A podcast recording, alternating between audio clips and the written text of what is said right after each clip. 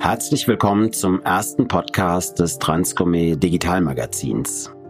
Das Thema des Magazins lautet, wie verändert Corona die Welt der Gastronomie und Gemeinschaftsverpflegung auf der Suche nach Chancen hinter der Krise? Mein Name ist Jörg Reuter und ich bin Teil des Transgourmet Labs. Im Lab beschäftigen wir uns mit den Speerspitzenthemen des Außerhausmarktes, also mit den Themen, die morgen oder übermorgen für Küchen und Köche relevant werden.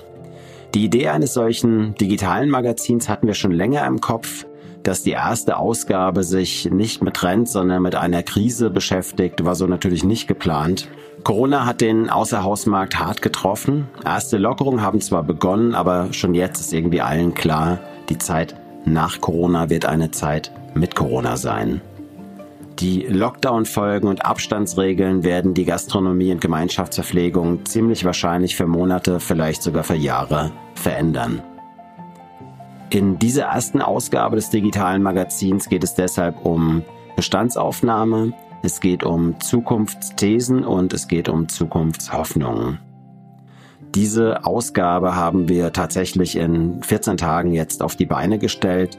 Die vielen Interviews, die wir dafür geführt haben, haben wir der Zeit, äh, also den Umständen geschuldet, auf Distanz äh, die meisten Sachen per Videocall geführt. Dabei haben wir eine Menge gelernt auch. Ähm, das ist ja auch Zeichen dieser Zeit, äh, dass man digitalisiert, beschleunigt vorankommt, dass Dinge möglich werden, die vielleicht vorher nicht möglich schienen. Wir haben auch gelernt, dass es nicht nur ein Magazin mit Lab-Themen ist, sondern dass das Magazin selbst ein Labor zum Experimentieren ist. Also ein Magazin wie ein Pop-up-Restaurant, digital und handgemacht, mit dem Mut einfach mal zu machen, mit den Praktikern auf Augenhöhe ins Gespräch zu gehen. Christoph Lang vom Cook-Team sprach mit Markus Quandt, der in Lingen drei Gastronomiebetriebe führt und in den letzten Wochen sehr erfolgreich das Thema digitales Biertasting umgesetzt hat.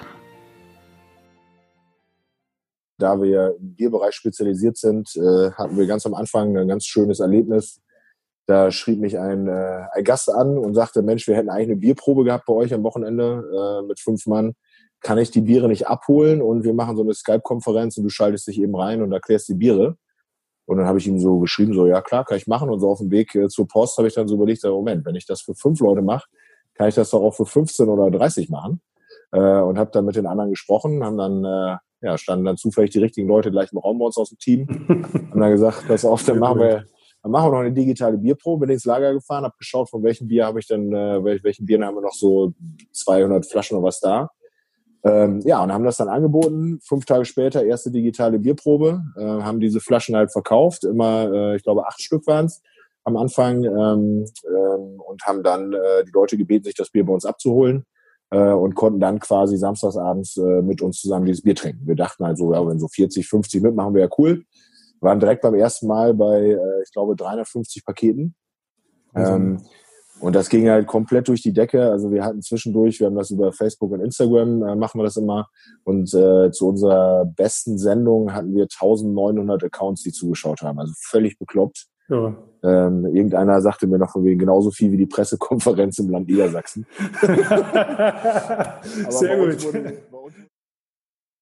Katrin Willhardt sprach mit Nils Neumann, der seit zehn Jahren die Gutshofscheune in Bad Oldesloe betreibt und darüber hinaus täglich für 850 Kinder frische und gesunde Mahlzeiten liefert.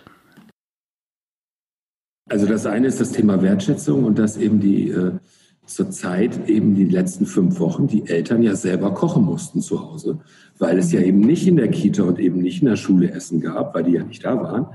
Und äh, da sind die Lebenshaltungskosten natürlich auch nach oben gegangen. Ne? Und da haben die natürlich gemerkt, was kostet eigentlich so ein Lebensmittel oder wie, wie ist das eigentlich? Das ist so dieser, dieser eine Punkt, äh, so dass du eben, wenn du mit drei Euro, drei Euro, 3,50 Euro ein Essen verkaufst, ähm, was das eigentlich dann bedeutet. Diese Gespräche in voller Länge gibt es auf www.transgourmet-digitalmagazin.de zum Anschauen und zum Anhören.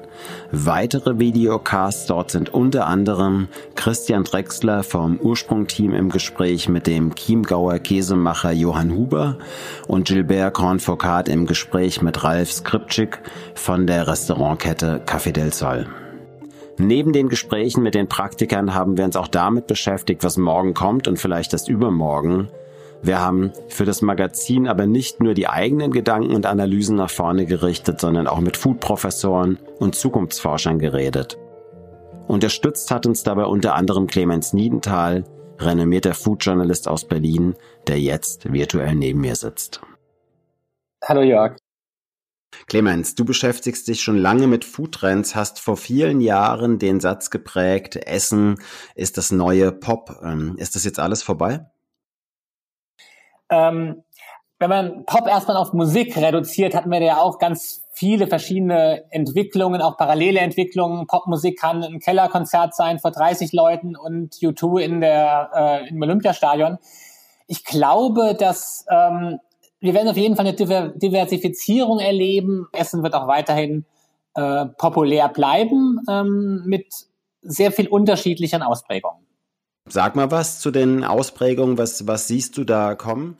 Ähm, Im Musikalischen war der Begriff Agitprop mal populär, also äh, Musik, die einen politischen Impetus hat. Ich glaube, Essen wird politischer werden, und zwar sowohl im ganz unmittelbaren Sinne, es wird äh, mehr darauf geachtet werden, wo kaufe ich meine Lebensmittel. Es wird auch neue, neue Ideen geben. Man merkt schon in Berlin, dass es jetzt äh, auch Zusammenschlüsse von Produzenten und Lokalen gibt.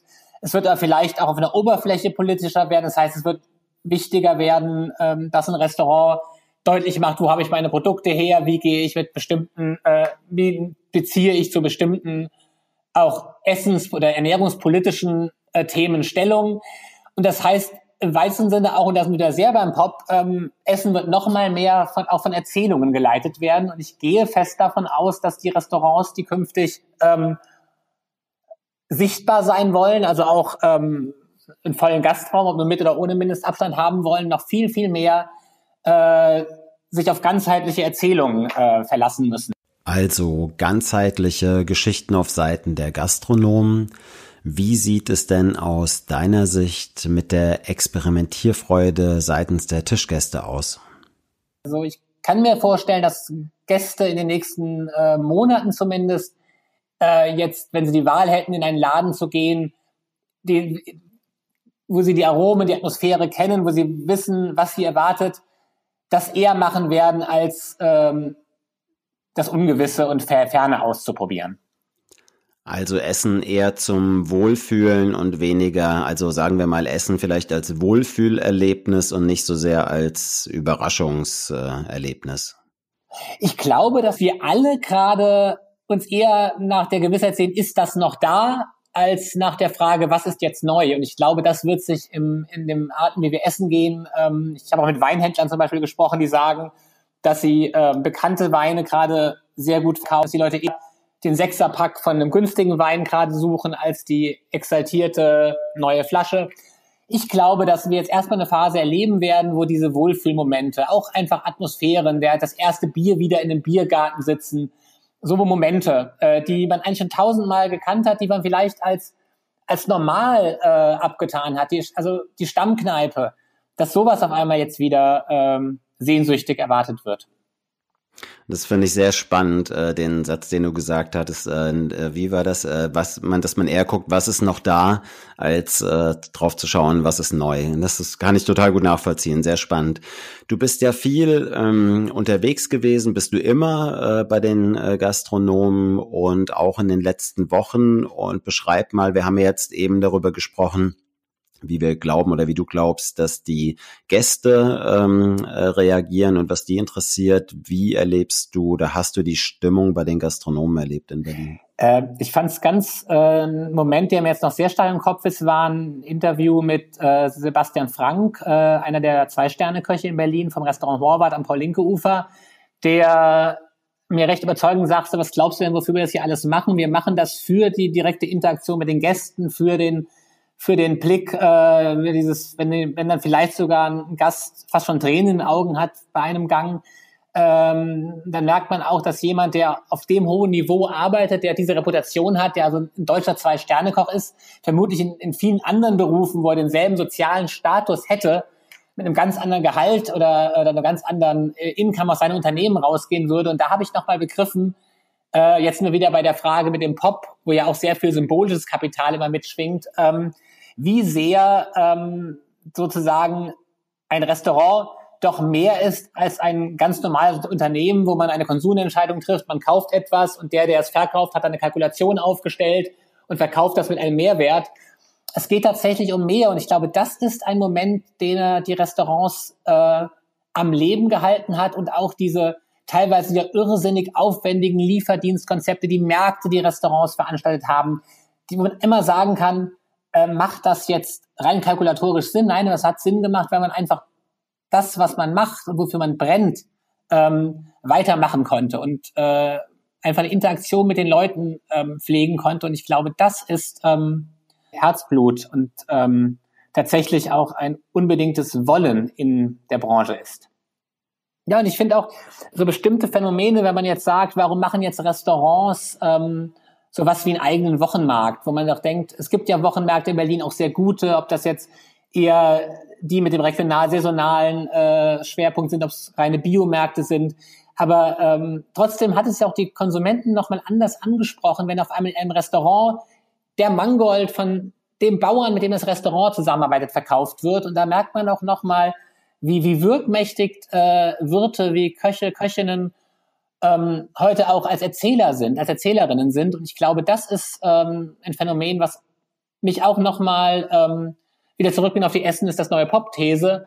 Da ist tatsächlich sowas wie äh, ein Storytelling, ein Songwriting, ähm, da kann man Parallelen ziehen. Ich glaube, dass sozusagen diese Scharnierfunktion des Wirtes als jemand, der die, der die äh, Sphäre der Lebensmittelproduktion und die Sphäre der Lebensmittelkonsumtion äh, zusammenbringt und mit äh, auch sehr stark auflädt, das wird weiterhin gefragt sein.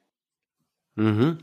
Äh, das bringt mich auch direkt äh, zum, zum zweiten Beitrag von dir im Digitalmagazin. Der ging ja über das äh, Data Kitchen. Und ähm, das fand ich eigentlich, äh, hatten wir überlegt, äh, sehr spannend, äh, so eine Gastro-Geschichte, die in den letzten Jahren, seit wann gibt es eigentlich? Zwei, seit 2016 schon, also es geht jetzt ins fünfte Jahr. 16, genau, vier Jahre, genau. Und am Anfang haben das ja alle oder die letzten vier Jahre äh, wir alle, also ich auch, vielleicht ein bisschen als Spinnerei abgetan, als äh, spleenig überzogen, ganz nett. Und äh, auf einmal bekommt das ähm, aus meinen Augen eine große Relevanz, auch gerade für Betriebsverpflegung sich das abzuschauen. Also ich sehe vielleicht weniger die Gastronomie da der Zukunft, aber äh, Großküchen, wie siehst du das? Äh, ich sehe es genauso und ich finde interessant, es war natürlich auch so ein bisschen eine, eine Fallhöhe in dem Konzept. Da war ähm, SAP, der große Datengigant, Software-Riese, ähm, involviert. Man hat natürlich äh, jetzt gar nicht mal, dass man äh, SAP was Böses wollte. Das war natürlich äh, immer klar. Da ist auch viel eine Erzählung in dieses Restaurant implantiert.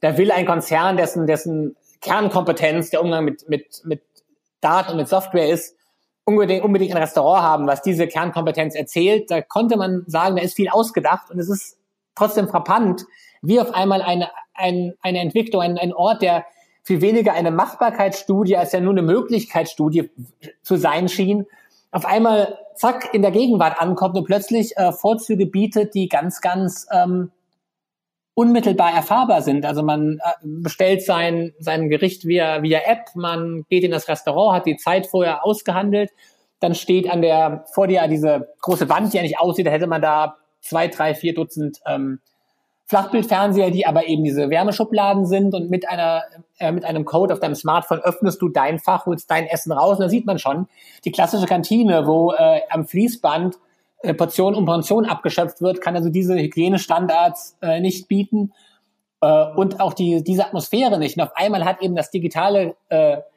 die digitale Atmosphäre der Data Kitchen nicht mehr den Wirt oder die Wirtin, den, die Servicekraft aus Fleisch und Blut und aus mit Charme äh, als Gegenspieler, sondern die klassische Kantinensituation, äh, Cottbullar im Ikea, man nimmt sich die Tabletts weg. Und da wird es auf einmal doch sehr, sehr viel reizvoller, in diesem auch mit, mit äh, digitalen Spielereien, mit immer wieder einem neuen, immer wieder ploppt was Neues auf, womit man sich beschäftigen kann, äh, sehr gute Argumente zu liefern. Das macht Spaß, auf einmal mhm. in so ein Restaurant zu gehen. Ja, ich finde es auch äh, sehr, sehr spannend und ähm, äh, das äh, hast du ja auch gerade ausgedrückt. Das äh, wirkte vorher kühl und irgendwie strahlt es auf einmal Wärme aus und äh, nur weil sich der der Kontext, der der Rahmen geändert hat, also die die Bedingungen. Aber ich glaube, das ist ja das ist ja eine Erkenntnis, die wir alle in den letzten äh, Wochen haben, dass wir so viel in digitalen Oberflächen unterwegs waren, von irgendwelchen Sofortförderanträgen bis hin zu äh, den vielen Apps, die auf einmal unser Handy füllen. Und man ist ja schon, wenn wenn die Ansprache im digitalen Raum, sei es in Wort oder sei es in Bild und Interaktion, auf einmal da einen gewissen Twist hinkriegt, da ist man ja, hat man ja fast schon, saß man ja fast schon äh, ja, smilen vorm Rechner und war irgendwie, hat fast so eine Nähe gespürt von einem komplett abstrakten Medium. Sehr schön. Lieber Clemens, äh, vielen Dank äh, für dieses äh, Fan-Interview.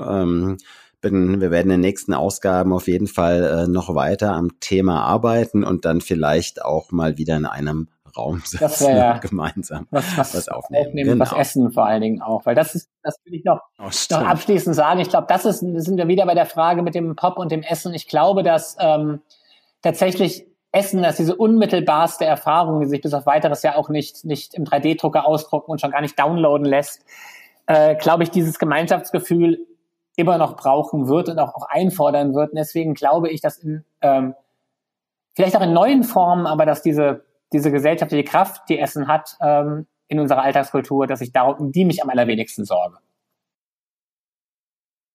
Vielen Dank, Clemens Niedenthal. Den Blick nach innen und von innen nach außen hat Kai Müller unternommen. Er sprach mit drei Mitgliedern aus der Geschäftsleitung, alle aus unterschiedlichen Organisationsbereichen über die Auswirkungen der Krise in ihrem speziellen Bereich. Mit Frank Seipelt sprach er über die Krise als Knotenpunkt und über den Balanceakt zwischen Lockdown und Restart. Wir haben ja ähm, einige Bereiche, die gar nicht betroffen waren und wir haben andere Bereiche, die unwahrscheinlich stark betroffen waren. Unsere Leistungsabgabe ähm, war dann früher für alle ziemlich gleich und auf einmal bricht da etwas weg ähm, mit großer Bedeutung und wir müssen Leistungen, Warenversorgung für diejenigen, die noch denken sie an Altenheime ähm, oder eben halt auch an andere Einrichtungen, wo die Menschen äh, versorgt und verpflegt werden, die davon nicht betroffen sind, ähm, die müssen das ganz, ihr Geschäft ganz normal so weitermachen und haben natürlich die Anforderungen und das Verlangen, dass ihr Vorlieferant in gleicher Form so präzise arbeitet, ähm, was fast nicht darstellbar ist äh, bei der Dimension, mit der wir da konfrontiert wurden in der Gastronomie. Und äh, das auszutarieren, einmal ein Bedürfnis von äh, Kunden ähm, fast nahezu des Normalzustandes zu befriedigen und andere, ähm, für die wir Ware vorgehalten haben, die gar nichts mehr brauchen. Ähm, dieses auszutarieren war unwahrscheinlich schwierig. Und ähm, da war ich froh, dass uns das einigermaßen gelungen ist. Mit Stefan Fenske sprach er über die Aktion Bleib am Herd, aber auch über die dramatischen Auswirkungen der Krise auf die Gastronomie. Das, das Verbrauchsverhalten wird sich definitiv je nach äh, Zielgruppe auch nochmal ändern. Es wird sich aber auch je nach Gastronomie nochmal ändern. Ich habe heute gerade mal so im Vorfeld unseres Gesprächs nochmal so ein bisschen reflektiert. Vielleicht ist es auch ganz verrückt, es wird wahrscheinlich ganz verrückte Lösungen geben, dass Restaurationen sagen, nimm die Vorspeise bei mir auf der Terrasse ein und den Aperitif, dann komm zum Hauptgang rein und zum Dessert sitzt du bei mir auf dem Innenhof. Es gibt ja sowas in, in, in großen Städten, um einfach ja. die Möglichkeit zu nehmen, diese 50 Prozent Auslastung vielleicht an einem Abend doch wieder auf 100 Prozent zu kriegen, ohne Gäste wegschicken zu müssen, sondern einfach nur gestaffelt. Es gibt so viele Varianten, wo ich der Gastronomie auch gar nicht vorgreifen möchte. Ich bin selber seit 1986 in der Gastronomie tätig oder unterwegs, habe damals gelernt. Meine Mutter war schon selbstständig in der Gastronomie und ich habe immer wieder festgestellt, dass die Gastronomie sehr, sehr kreativ ist und sein musste und auch damit umgehen kann. Nur mit starken Reglementierungen kann man halt schwierig umgehen, wenn man Geselligkeit, Lebensart und Genuss ganz oben zu stehen hat. Im Gespräch mit Manfred Hofer ging es unter anderem auch darum, die Krise als Chance zu sehen. Ja, das Spannende ist, dass ja, also ich davon erstmal überzeugt bin, dass ein Mensch ein sehr veränderungsfähiges Wesen ist. Nicht unbedingt, weil er es will, sondern aber er kann es.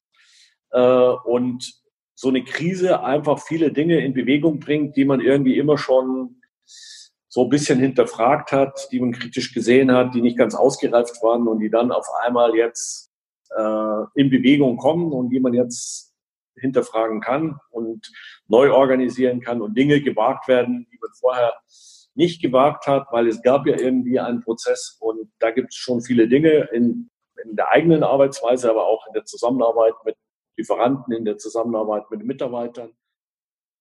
Kai Müller ist Kommunikationschef und sitzt jetzt virtuell neben mir. Hallo Kai. Ja, guten Morgen, Jörg. Kai, du hast mit äh, drei Mitgliedern der Geschäftsleitung gesprochen. Du hast mit Frank Seipelt gesprochen, mit Manfred Hofer und Stefan Fenske. Wie hast du die Stimmung bei den drei erlebt?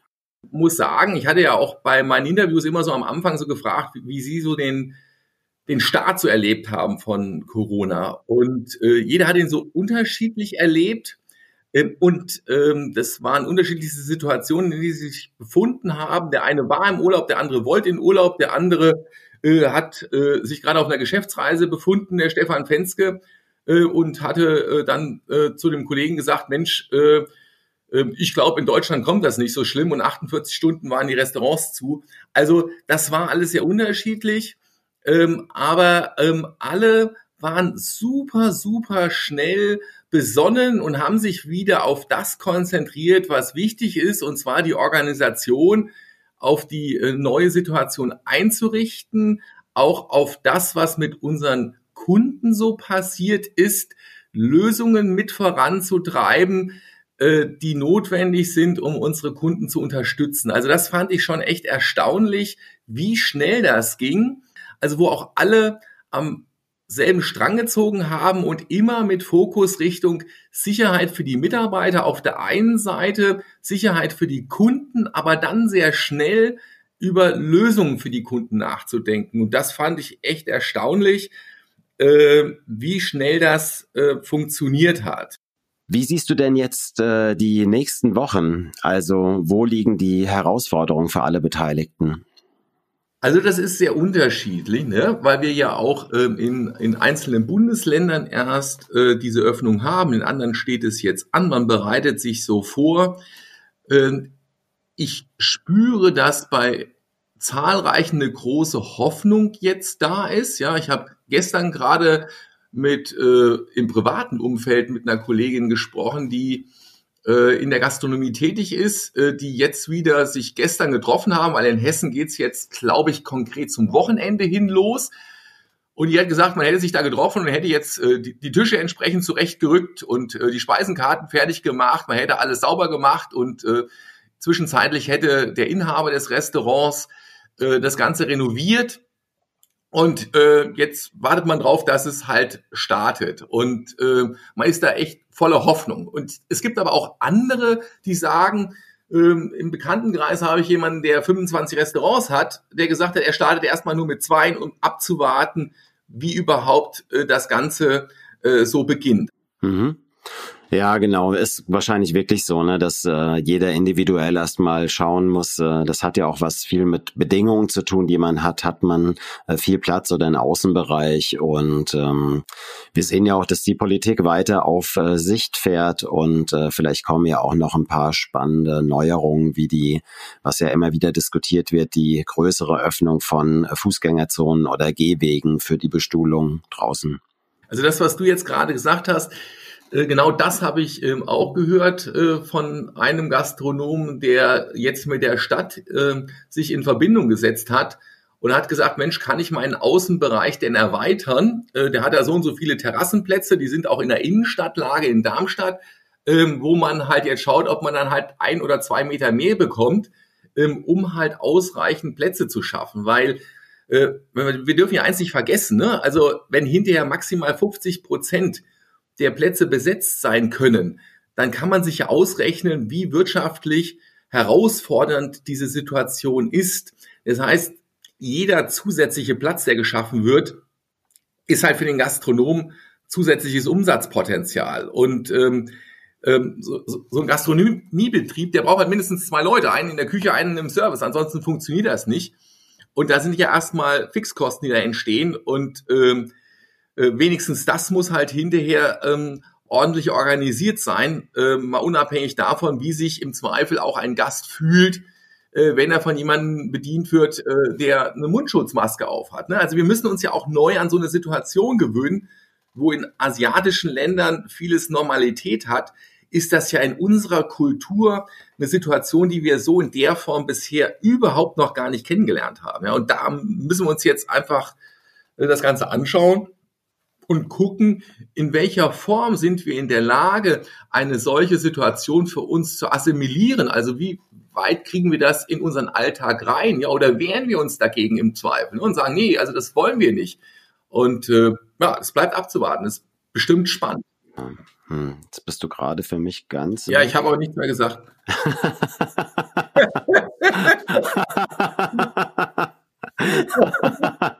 es ist so ganz ungewohnt, es wurde so still. sehr, sehr schön. ich habe schon hier wieder an der Technik gezweifelt. Ähm, äh, genau, lass uns mal bei äh, Technik und Geschwindigkeit äh, bleiben. Ja. Du hattest ja vorhin schon äh, angesprochen, die, die, das Prozesse, dass du sagtest, ja, das fand ich ein sehr schönes Bild. Du hast vom Brennglas äh, gesprochen. Ähm, jetzt äh, ist dieses digitale Magazin, äh, was wir dann zusammen in den letzten 14 Tagen gemacht haben, ist jetzt seit einigen Tagen online und ähm, Gab es denn schon äh, Feedbacks ähm, und äh, was hat dich selbst begeistert an äh, dieser ersten Ausgabe und wie geht's weiter?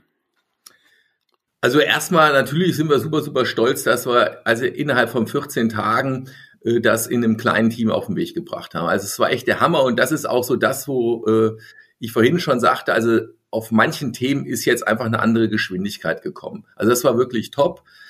Ähm, und ähm, die Reaktionen darauf äh, sind bisher durchweg positiv, also wirklich äh, krass, also was wir da für Rückmeldungen bekommen haben ähm, aus der eigenen Organisation, aber auch von Kunden. Ähm, und das geht hin bis, äh, dass sich Verlage bei uns gemeldet haben, haben gesagt, Mensch, Herr Müller, wir würden ganz gern mit Ihnen was gemeinsam machen. Wir sind gerade selbst dabei, so ein digitales Magazin zu entwickeln, aber Sie sind uns zuvorgekommen, Sie waren schneller. Und ich glaube, äh, das hat sich in der letzten Zeit so gezeigt, also dass so Agilität äh, wirklich gefragt ist, um schnell Lösungen äh, zu präsentieren. Und so haben wir einfach den Aufschlag gemacht und jetzt warten wir mal ab, wie wir das Ganze weiterentwickeln können. Genau, und weiterentwickeln werden wir das Ganze ja in jedem Fall. Die nächsten Themen haben wir schon im Kopf und nach jetzigem Plan wird Mitte, Ende Juni bereits die zweite Ausgabe des digitalen Magazins erscheinen. Kai, hab vielen Dank äh, für den Austausch und das Gespräch. Äh, ciao, ciao, mach's gut.